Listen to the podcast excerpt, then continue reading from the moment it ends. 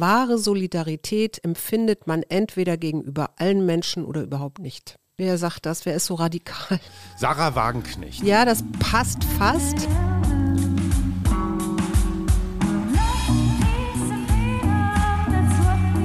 Wir. Arbeit, Leben, Liebe. Der Mutmach-Podcast der Berliner Morgenpost. Und da sind wir wieder im Regelbetrieb mit einer monothematischen Wochenendfolge. Mein Name ist Harry Schumacher, mir gegenüber sitzt meine bezaubernde Gattin Suse.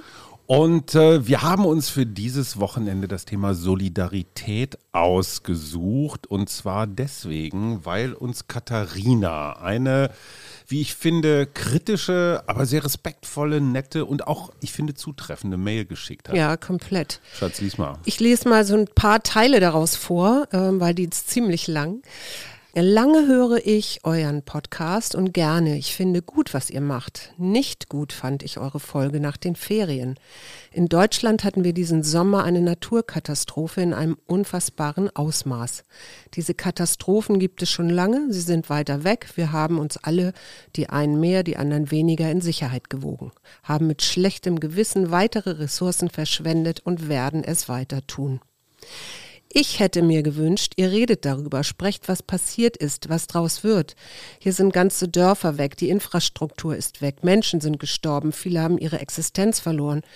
Alle haben ein Trauma, ob sie auf den Dächern ausgeharrt haben oder in den Weinbergen, ob sie nur Wasser im Keller hatten oder im Erdgeschoss oder im ganzen Haus. Es gibt keinen Strom, kein sauberes Wasser, keine Heizungen, kein. Aber es gibt Solidaritäten. Noch. Mindestens das ist etwas für einen Mutmach-Podcast. Und liebe Katharina, ich gebe dir völlig recht. Ja, das ist was für einen Mutmach-Podcast.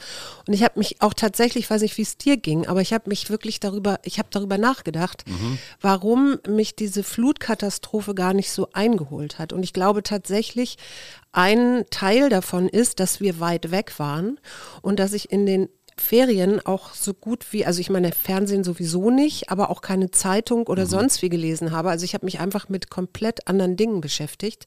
Und die ersten Bilder, die ich wieder so wahrgenommen habe, waren tatsächlich Herr Laschet und Herr Scholz mhm. und Frau Baerbaum, äh, Baerbaum, Baerbock im Krisengebiet. So. Ja, und das war dann schon wieder, da kann ich dann einhaken, so aus der Rolle des politischen Betrachters, dann schon wieder die politische Instrumentalisierung. Das ist eine Erklärung. Die andere Erklärung, und die macht es nicht besser, aber mhm. vielleicht nachvollziehbarer, hier in Berlin war nichts. Mhm. Ja, also wir sind nicht betroffen. Wir haben diese Bilder gesehen. Mhm. Äh, wir kennen auch persönlich eigentlich niemanden, der jetzt betroffen ist. Mit, mit dir, Katharina, kennen wir praktisch jetzt die erste. Ja. Und ja, wir haben diese Bilder gesehen, wir haben auch diese Geschichten gehört. Und äh, du hast recht, in einem Mutmacher-Podcast kann man über Solidarität sprechen und deswegen tun wir das. Mhm.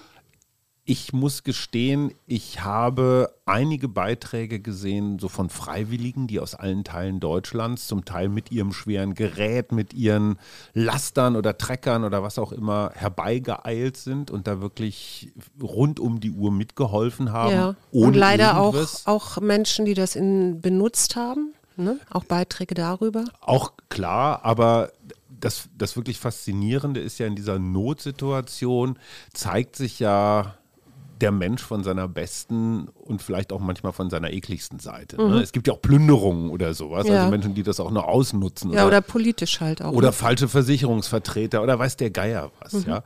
Also Katharina, erstens ganz herzlichen Dank für diese, ich sag's mal, Ermahnung. Und Hinweis, ja. Du hast danke. recht und äh, das motiviert uns, das Thema Solidarität mal unter die Lupe zu nehmen. Mhm. Was ist für dich Solidarität, Cherie?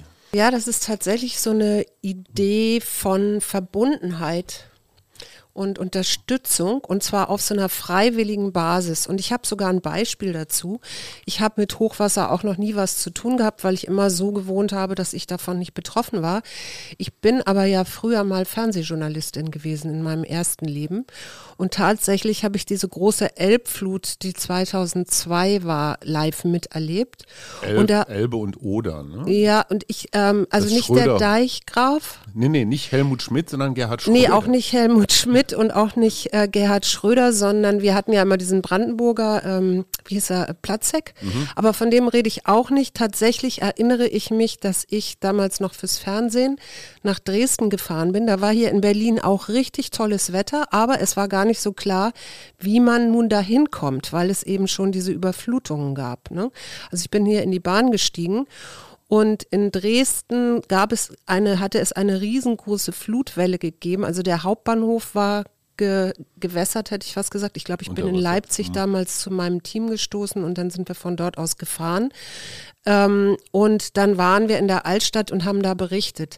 Und ähm, das war Teil der großen Spendengala dann für die ARD, wo immerhin 22 Millionen Euro mhm. gespendet worden sind. Ich glaube, Michael Schumacher hat damals eine Million oder so gespendet. Mhm.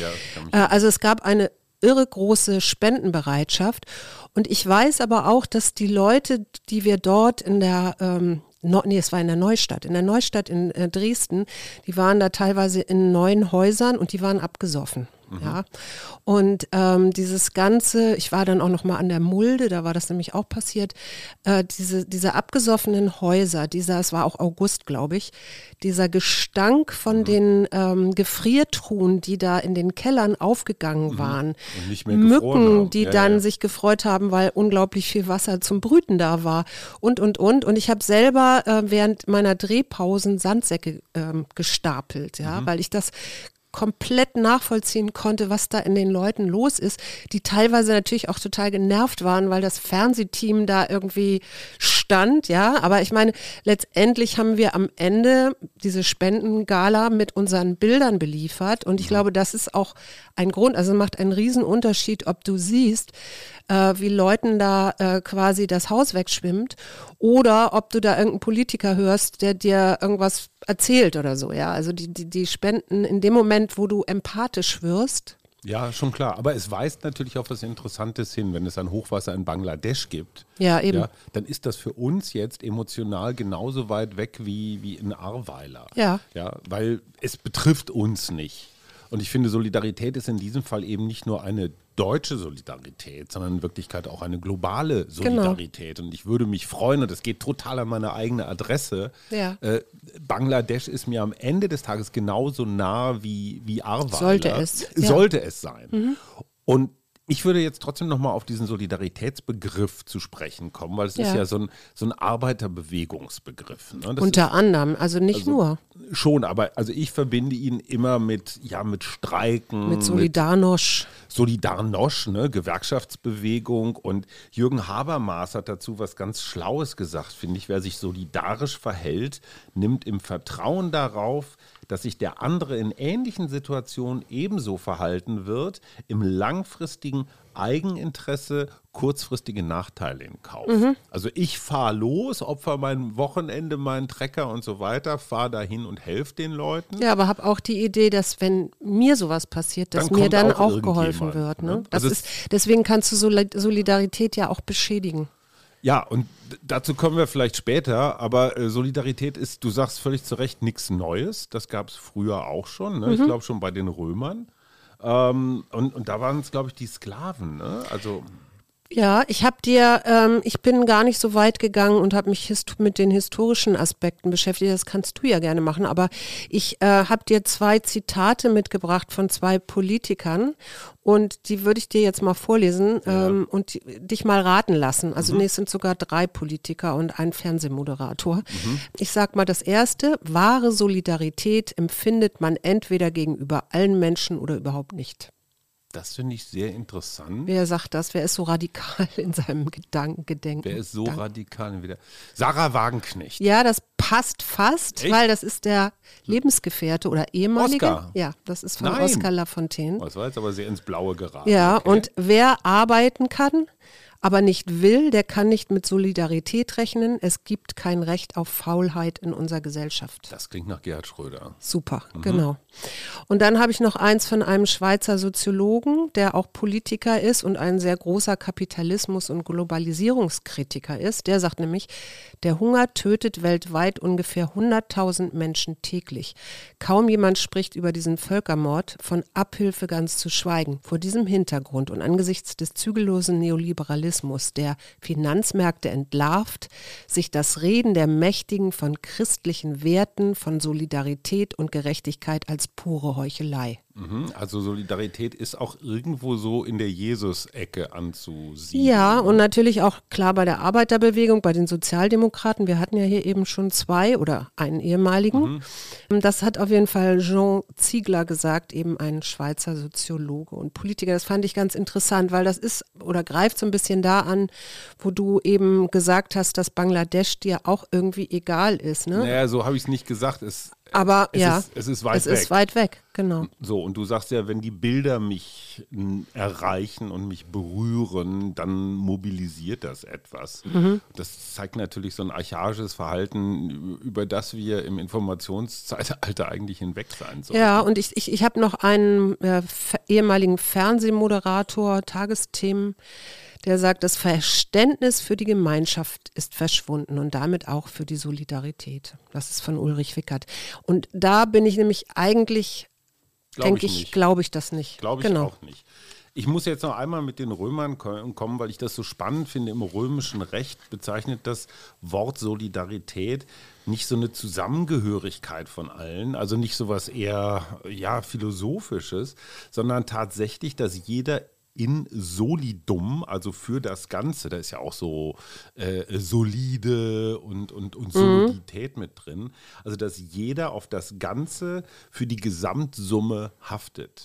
Ja, das heißt, ich hafte für das, was wir alle tun. Das heißt, wenn die Menschen irgendwen anders Klima, vergessen. aber dann ist ja Klimagerechtigkeit und, und Klimakrise und Naja, sowas klar, aber da auch drin. Ne? Absolut, absolut. Und das, das ist der Punkt. Ne? Also wir sind keine Zuschauer. Nee. Wir sind keine Zuschauer, weder in Aweiler noch in Bangladesch. Und ob wir nur 5 Euro spenden oder ich weiß nicht was beten oder so, aber allein dieses Gefühl von ihr seid nicht alleine, ist ja auch was, was bei den anderen wieder ankommt. Ja. Und das ist das, was eine Gemeinschaft zusammenhält. Ne? Ich brauche ja die Energie von den anderen, die mir das Gefühl geben, ich bin nicht alleine. Ja, genau. Also das Gegenteil von, interessanterweise das Gegenteil von Solidarität, äh, so habe ich es jedenfalls gelernt, äh, ist die Konkurrenz, also der Wettbewerb, die Mhm. Ja. Ja. Also Solidarität ist nicht Rivalität. Ja. Finde ich einen schönen Gedanken. Genau. Und da bist du ja auch wieder in dieser Verbundenheit, ne? Oder in der Unterstützung.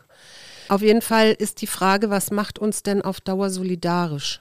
Wir hatten als 2015, du wirst dich dran erinnern, und wir hatten es ja auch hier im äh, Podcast mit Christine Richter, die Flüchtlingskrise losging, gab es auch eine ganz enorm große Solidarität von Seiten vielleicht nicht von allen, aber doch von vielen Menschen. Also ich sage nur Andreas Tölke, der dann Ja. am Lageso äh, gestanden hat und sein, seinen freien Betten angeboten hat, also Leute beherbergt hat. Es gab, ich weiß, mit dem Frauennetzwerk haben wir äh, Seifenspenden und alles, was wir so, ähm, also so, so, so Pake- Care-Pakete ähm, Packen, ja. Äh, äh, gemacht.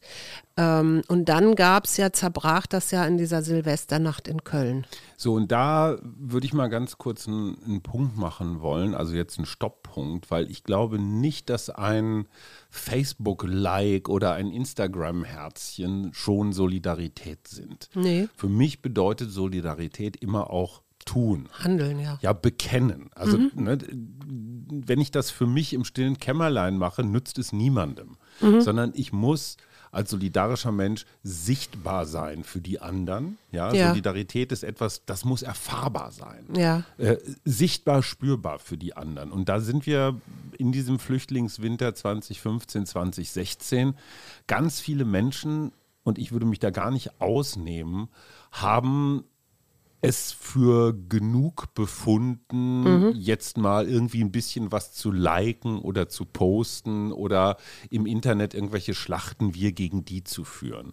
Und ich glaube, es gab sehr, sehr viele Menschen in diesem Land, die kostenlos Deutschunterricht und zu Ämtern begleitet haben oder Andreas Tölke, den wir im Podcast hatten, die wirklich was getan haben. Aber ich glaube, der die Kluft zwischen denen, die Solidarität dargestellt haben, ne, siehe Internet, und denen, die wirklich solidarisch gehandelt haben, war groß. Ja. Das heißt, die öffentliche Meinung, so, oh, wir sind total solidarisch, riesig. Ja. Aber die, die wirklich angepackt haben, naja, wie viel waren es Auf jeden Fall nicht alle die, die gesagt haben, wir tun's. Mhm. Das geht eben meistens auch dann zurück, wenn zum Beispiel eine Bedrohung oder sowas nachlässt. Ne? Mhm. Oder eben auch einige Leute einen Vorteil daraus suchen. Ne? Mhm. Also sich unverdient Vorteile erschleichen. Mhm. Und dass dieses Gefühl, ähm, man wird übervorteilt oder jemand anders äh, tut da etwas, was eigentlich nicht in Ordnung ist, tötet letztendlich Solidarität auch ab. Ich finde aber viel spannender, in der äh, in Psychologie gibt es dieses Wort Solidarität in dem Sinne gar nicht, sondern man nennt das prosoziales Verhalten. Mhm. Und, also äh, Gemeinschafts. Gemein, ja, Gemeinschafts. Ähm, ja, Gemeinschaftssinn, wenn du so willst. Und äh, ein Wort, das da sehr häufig auftaucht, ist natürlich Altruismus. Mhm. Und ja, glaubst du, dass es Altruismus, also wirklich etwas zu tun, ohne eine Gegenleistung zu erwarten, dass es das gibt? Weil das ist ja auch so ein, so ein mm. permanenter. Gibt es bestimmt. Also Altruismus ist für mich am ehesten übersetzt mit Großzügigkeit. Mhm. Ne? Also ich kann was weggeben, womöglich auch was, was ich nicht unbedingt brauche. Also mhm. wenn ich 10 Millionen habe, kann ich eine weggeben. Mhm. Ja, also für irgendwelche guten Zwecke. Habermas sagt ja, langfristiges Eigeninteresse äh, weil ich das im Sinn habe, nehme ich kurzfristige Nachteile in mhm. Kauf. Mhm. Das heißt, Altruismus muss nicht unbedingt wehtun oder, oder mit Einbußen einhergehen. Nee, muss es nicht. Ich glaube, Solidarität ist ein bisschen mehr als Altruismus, weil mhm. es immer auch bedeutet, ich leiste etwas. Und wenn es nur das Wochenende ist, was ich dran gebe, mhm. ja, ein Altruismus einfach nur eine Überweisung äh, mhm. online ausfertigen und fertig.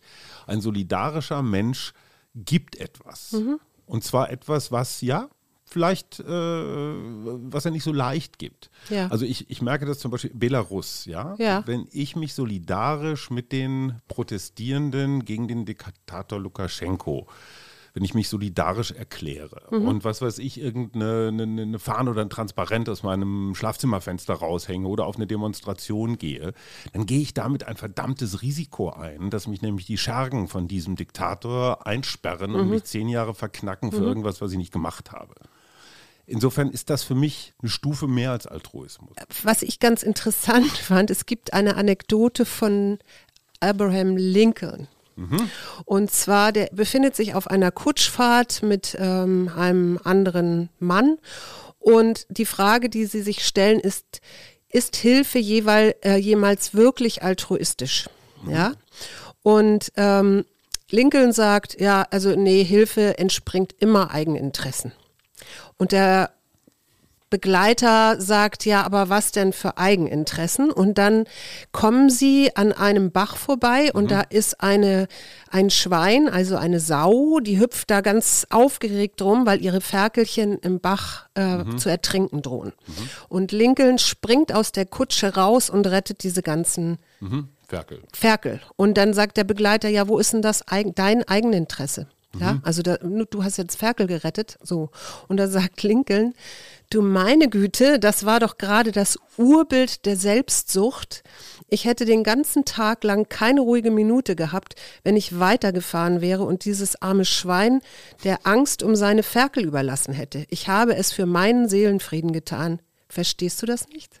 Finde ich super, weil ich, ich wusste nicht, dass mich mit Abraham Lincoln irgendwas verbindet. Ja. Aber ich finde die Argumentation richtig, weil das, was du bekommst, muss ja nicht unbedingt jetzt eine, eine Ware oder Geld oder irgendwas sein, ja. sondern dieses mit sich selbst im Reinen sein ist ja auch eine Belohnung. Mhm, also genau. wenn ich das Gefühl habe, ich habe was Gutes getan, fühle ich mich als Mensch besser. Und du bist diejenige, die immer Studien zitiert, die sagt, großzügige Menschen, Menschen, die teilen, Dankbarkeit, Dankbarkeit sind die glücklicheren Menschen. Ja.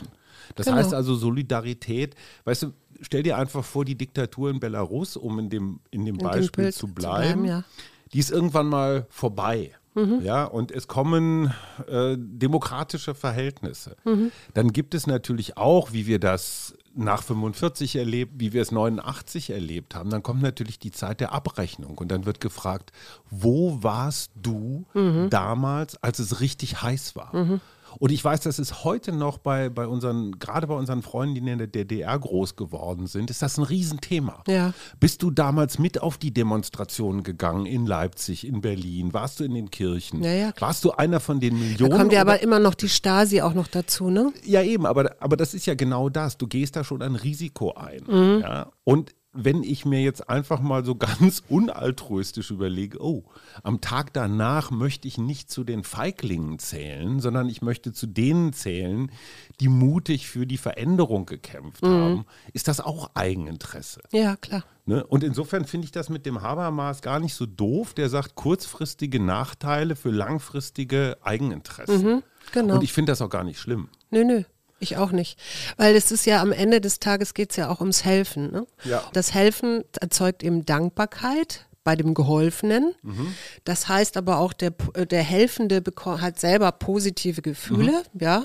Und möglicherweise wird er auch irgendwann in Zukunft von dem Geholfenen, also ein, ein, ein, Hier ein, etwas geholfen. zurück, ja, etwas zurückbekommen. Ne? Ja, und die Religion ist da ja natürlich auch nochmal ein Treiber. Ne? Wenn man sich so Petrus mit dem dicken Buch vorstellt, der da so deine Lebensleistung aufgelistet Ja, hat. jein. Also da sind die Psychologen oder die Studien, die es dazu gibt, ähm, die gucken genauer hin. Also wenn es irgendwie in der, ähm, also wenn andere davon das, das mitbekommen, Mhm. dass ich jetzt großzügig meinetwegen spende am Sonntag oder Mhm. was auch immer, dann ja, aber äh, religiöse Menschen sind nicht unbedingt ähm, hilfsbereiter oder ja, großzügiger oder, Naja, oder Angst vor- solidarischer. Aber die Angst vor der Hölle ist doch ganz schön stark, wenn ich christlich Ich glaube tatsächlich, dass heutzutage, also ich weiß nicht, ich sage das jetzt wirklich nur so für, für die Christen, die ich kenne aus Deutschland, ich weiß nicht, wie das in anderen Ländern ist, aber ich glaube, da gibt es nicht mehr so die große Sorge vor der Hölle.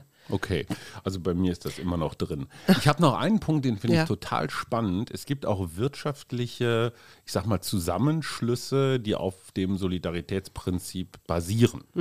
Du kannst also eine Versicherung, ich sag mal, nach den kapitalistischen Regeln aufsetzen. Also du mm, schließt eine Hausratsversicherung bei der Allianz ab. Ja. Und wenn du einen Schaden hast oder wenn viele Leute einen Schaden haben, werden die Prämien erhöht. Und es ist immer so, dass am Ende der Versicherungskonzern Gewinn macht.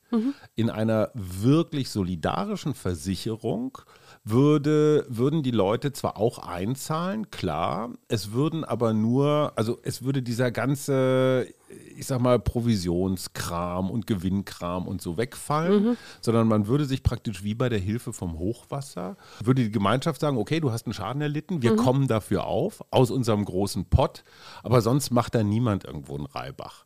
Das finde ich zum Beispiel auch bei genossenschaftlichem Wohnen eine Wollte sehr, ich gerade sagen, ja. eine sehr, sehr schöne Genau. Idee, wenn, wenn ganz viele Mieter sich zusammentun und alle ihr Geld jeden Monat in den Pott tun, dann kannst du damit auch Häuser erhalten, verwalten und so weiter, aber du hast keine Vonovia und keine Deutsche Wohnen. Nee, genau, die, die sich da da die Taschen, Taschen voll macht. Mhm. Und da ist die Frage auch für dich als Psychologin, kannst du dir eine bessere Welt vorstellen, wo die Leute äh, morgens motiviert zur Arbeit gehen und sie sind nicht motiviert von dem Gedanken, wir kriegen jetzt ganz viel Geld dafür, für unsere Arbeit, sondern wir tun das für die Gemeinschaft und kriegen dann von der Gemeinschaft Wohnung, Dach über dem Kopf und so weiter. Das ist ja dann schon ein bisschen Das sozialistisch. ist, wollte ne? ich gerade sagen, das, ja, und das ist ja jetzt leider im Moment in den Anwendungen, sage ich mal, äh, gescheitert, also in meinen Augen.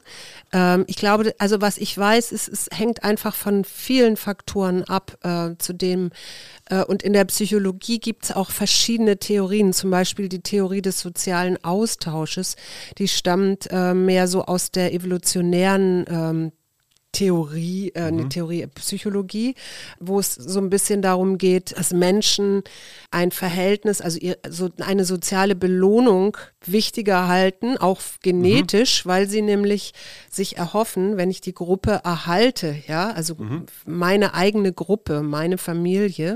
Es gibt so ein ähm, Beispiel, zum Beispiel so eine Studie, da ist ein Wohnungsbrand und dann werden Leute gefragt, Äh, holt ihr da eher eure äh, Familienangehörigen raus oder Mhm. äh, nehmt ihr auch noch jemanden mit, den ihr nicht kennt oder so? Ne? Und da ist tatsächlich die häufigere Antwort, wir nehmen Familienmitglieder eher mit. Tiere zeigen ja auch soziales Verhalten oder prosoziales Verhalten. Es gibt zum Beispiel so einen absoluten YouTube-Hit, hast du vielleicht auch schon mal gesehen.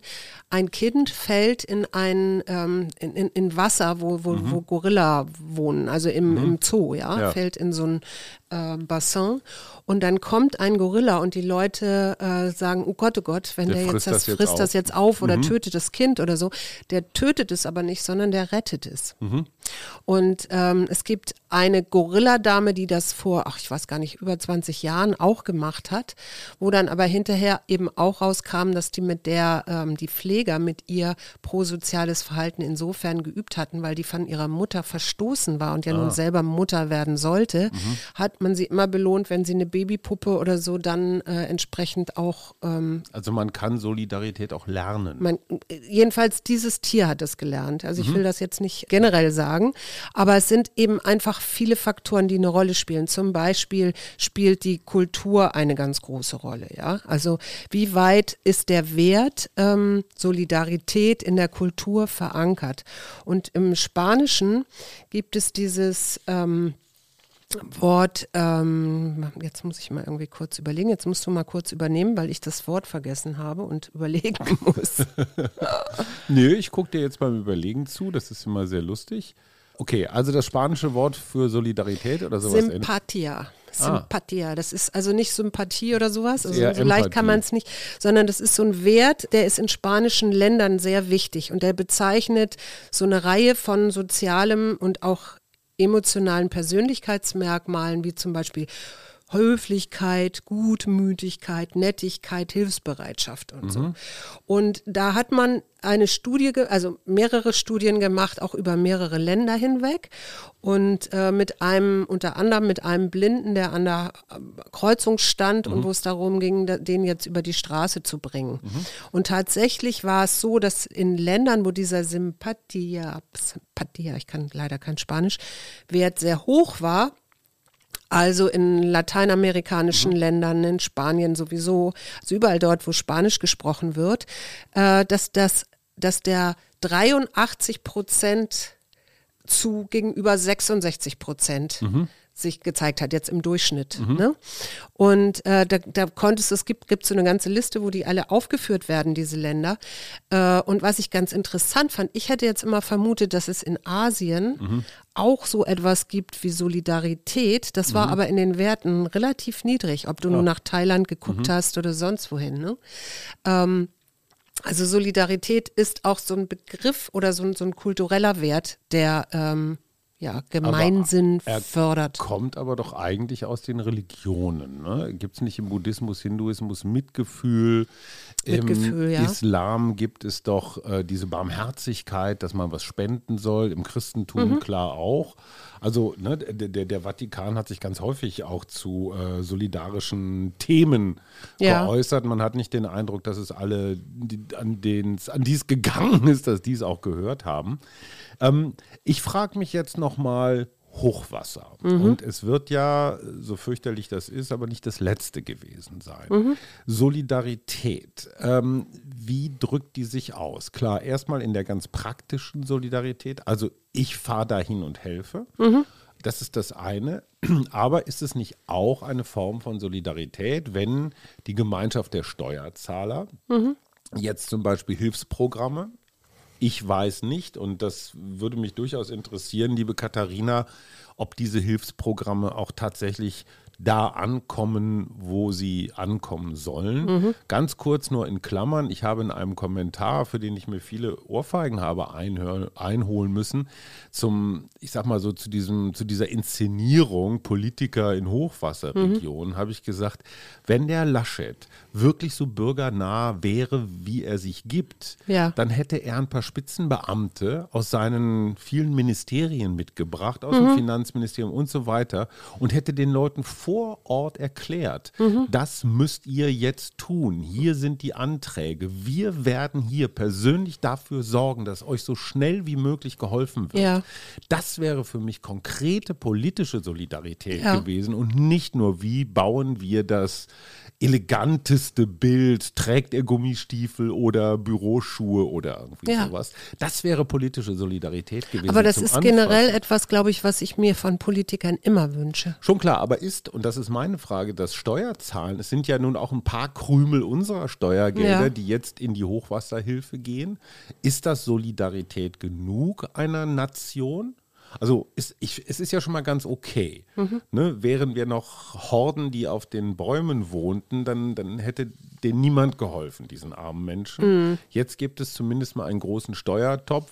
Ne? Zum Glück ist Wahlkampf, da sind die Summen dann vielleicht auch noch ein bisschen großzügiger als sonst. Wollen wir wenigstens mal hoffen. Ja. Aber das, ich meine, Steuerzahlen ist natürlich auch eine Form von Solidarität vielleicht ein bisschen, ja, ein bisschen formal und ein bisschen kalt. Solidarität, äh, Solidarstaat, ne? Also Solidargemeinschaft. Solidargemeinschaft, es, ne? genau, ja. Und ich meine, eine Rentenversicherung, eine Krankenversicherung und, und, und sind natürlich auch Zeichen der Solidarität. Da sind wir dann aber wieder bei Henning Schärf zum Beispiel, auch so ein sozialdemokratisches Urgestein. Mhm. Der hat mal irgendwann gesagt, Solidarität ist eine Lehrformel geworden, nicht zuletzt, weil der Begriff durch inflationären mhm. Gebrauch seines Kerns beraubt wurde. Mhm.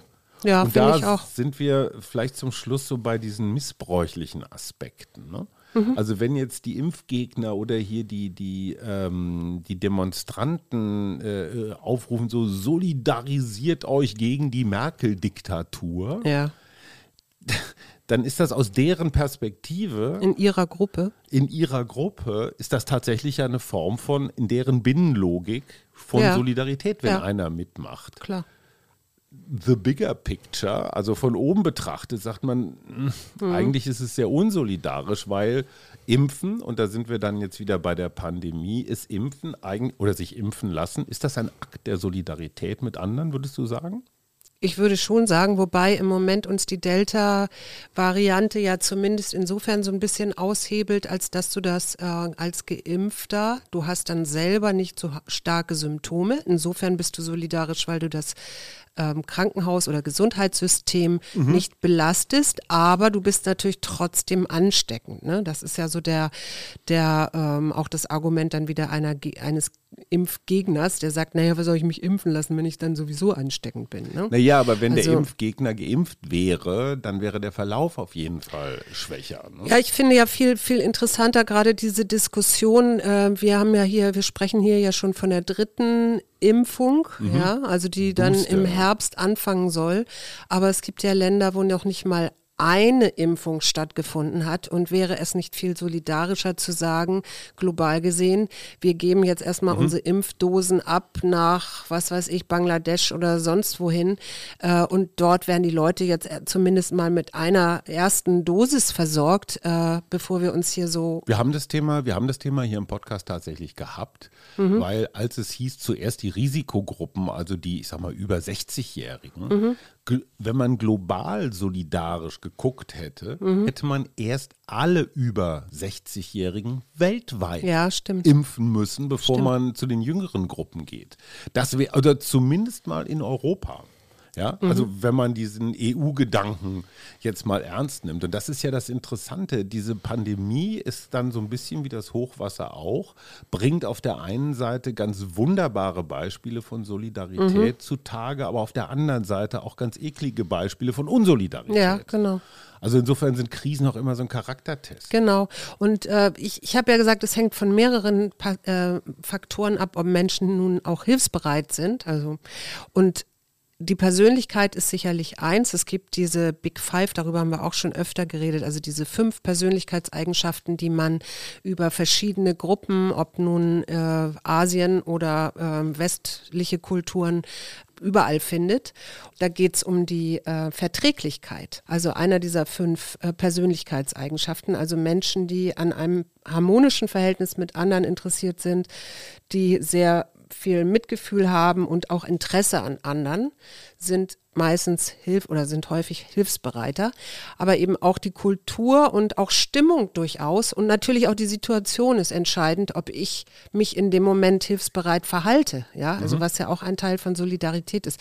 Und jetzt gibt es eine ganz interessante Studie auch äh, und da würde ich dich mal fragen, was denkst du, ähm, ich schilder dir mal zwei Situationen und du sagst mir dann, ob in diesen Situationen Männer oder Frauen hilfsbereiter sind. Mhm.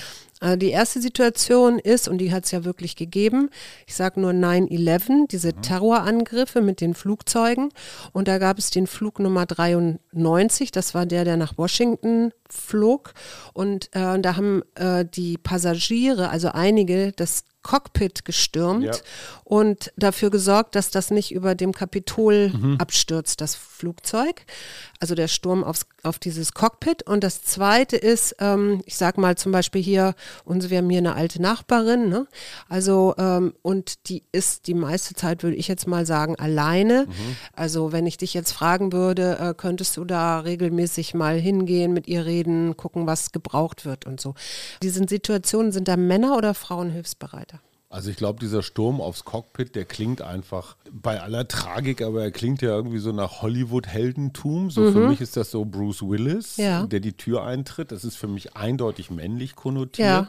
Und die langfristige, also dieses ich, ich, manchmal hasse ich mich für Stereotypen, aber, aber Mütterlichkeit mhm. ist weiblich, ist langfristig. Ja, genau. Äh, würde ich dann eher bei der alten Nachbarin Ja, ansiedeln. und da bist du absolut richtig, weil war tatsächlich. So schwer, nein, es war auch nicht so schwer, aber es ist tatsächlich so, dass in westlichen Kulturen männliche oder Jungs auch eher im Sinne von diesen Werten Ritterlichkeit mhm. oder Heldenmut erzogen mhm. werden und Frauen eher oder weibliche äh, Personen eher im Sinne von Fürsorglichkeit oder Mutter, Mütterlichkeit. Also, aber das fand ich ganz interessant in diesem Zusammenhang.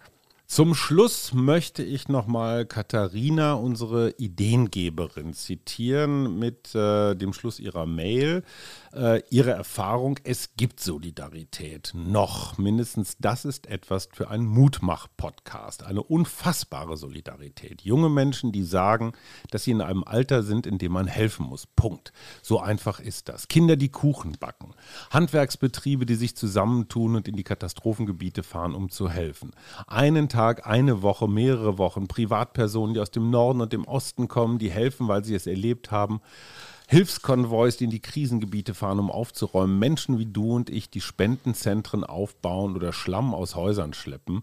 Die Gruppen aufbauen, in denen sie gezielt Sachen abfragen, die gesucht werden. Ein Radio, eine Kaffeemaschine, ein Stromaggregat. Die Solidarität macht Mut. Das darüber sprechen, über die Katastrophe, das macht auch Mut. Das braucht es. Das braucht es, damit das Thema nicht vergessen wird, auch damit es sich nicht die Falschen zu eigen machen. Die Hilfe wird auch in einem Jahr noch gebraucht. Mhm. Liebe Katharina, hiermit, äh, das haben wir gar nicht besprochen, das verfüge ich jetzt einfach mal so. Unsere Steady-Community spendet ja netterweise uns jeden Monat äh, einige Euro. Wenn du ein besonders tragischen Fall hast oder jemand, der ganz besonders dringend irgendetwas braucht, wir würden unsere August-Einkünfte auch schon vorher im Vorgriff äh, spenden. Mhm. Wir würden allerdings sehr gerne wissen, für wen und wofür, also nicht in so einem großen Pott, sondern sehr gezielt. Mhm. Und ich habe äh, abschließend noch meinen Lieblingszitatengeber, den Dalai Lama. Der alte Dalai. Der sagt nämlich, wenn Sie möchten, dass andere glücklich sind, praktizieren Sie Mitgefühl. Und wenn Sie selbst glücklich sein möchten, praktizieren Sie Mitgefühl. Kennst du Gioconda Belli? Das sagt mir irgendwas, aber ich bin ja so schlecht in Namen. Es ist eine nicaraguanische Dichterin und die hat gesagt, Solidarität ist die Zärtlichkeit der Völker. Mhm. Fand ich auch sehr nett. Mhm. Jetzt ganz zum Schluss und es geht jetzt nochmal um Katharina. Du, du, du, du, merkst, du hast. Du bist da, du bist da schwer drin, ne? Also ja, aber sie, sie hat mich. Es hat mich schon beeindruckt und auch ja. zum Nachdenken gebracht. Die ganz praktische Frage, warum sind wir nicht irgendwann, haben uns in unser Auto gesetzt und sind da hingefahren und haben, sind, sind irgendwo hingefahren und haben gesagt, können wir mithelfen. Warum mhm. haben wir das nicht getan? Tatsächlich glaube ich, also für mich, dass, äh, das ist vielleicht eine blöde, es soll auch gar keine Ausrede sein, äh, dass es zu weit weg ist. naja, zu weit weg. Äh ja, doch, weil ich, äh, also es, ich bin ja auch hier gefragt. Es ist ja nicht so, als Schon ob klar. ich jetzt Zeit ohne Ende, also die habe ich im Moment gar nicht. Ähm, also ich glaube, das ist so das eine. Und ich glaube, wenn das jetzt hier in Brandenburg irgendwo passiert wäre, wär- dann hätte ich mich auch Ja. ins Auto gesetzt und hätte geholfen. Ja, weil, so genauso wie ich das in Dresden auch gemacht habe. Aber das, es hat auch immer was mit der Nähe zu tun und mit der Zeit, die man braucht. Also Und, oder und hat. Ich muss ganz, ich, ich muss ganz praktisch sagen, was ich am allerunangenehmsten finde in solchen Krisensituationen, sind Krisentouristen. Katastrophentouristen, die dann noch Fotos oder am besten noch Selfies machen vor irgendeinem, Ja. äh, vor, vor irgendeiner Ruine oder sowas. Und also dieses Gefühl, da rumzustehen und nicht gebraucht zu werden oder da irgendwie nur rumzugucken und zu sagen, ach, das ist ja schlimm. Also so im schlimmsten Sinne im Weg rumstehen, darauf hätte ich keinen Bock gehabt. Wenn mich jetzt ein Freund, also betroffen, ein Betroffener angemorst, der mir gesagt, kannst du kommen, kannst du mit anpacken oder irgendwie sowas, natürlich äh, äh, wäre dann irgendwas passiert. Also Katharina, als Zeichen unseres guten Willens, die Steady-Einnahmen von August äh, und äh, ganz herzlichen Dank nochmal für den Hinweis. Damit vielleicht auch nochmal ein Appell an alle. Wenn ihr Themen habt, die euch bewegen, wenn euch irgendwas auf die Nerven geht, wenn ihr irgendwas loswerden wollt, wenn ihr irgendeine Idee habt, womit wir uns an unseren monothematischen Wochenendfolgen, äh, woran wir uns abarbeiten können, immer her damit. Ja, und es gäbe natürlich noch viel zu sagen, zum Beispiel auch die Reziprozitätsnorm und so weiter. Das, will ich noch wissen. verkneife ich mir Komm, alles Nein, nein, nein, nein. Die Reziprozitätsnorm, das ist. Naja, das ist im, um, im Grunde äh, die Erwartung, dass man durch Hilfeleistung die Wahrscheinlichkeit erhöht, dass diese einem dann auch in Zukunft ebenfalls helfen. Also Aha, also am Ende kommen wir dann doch immer wieder. Stichwort bei Kooperation, wenn Jürgen so willst. Habermas oder den Dalai Lama raus. Oder den Mutmach-Podcast der Berliner Morgenpost. Das war's. Wir wünschen euch ein wunderbares Wochenende und ja, wenn wir irgendwie Der helfen können, Podcast sagt der Bescheid. Berliner Morgenpost.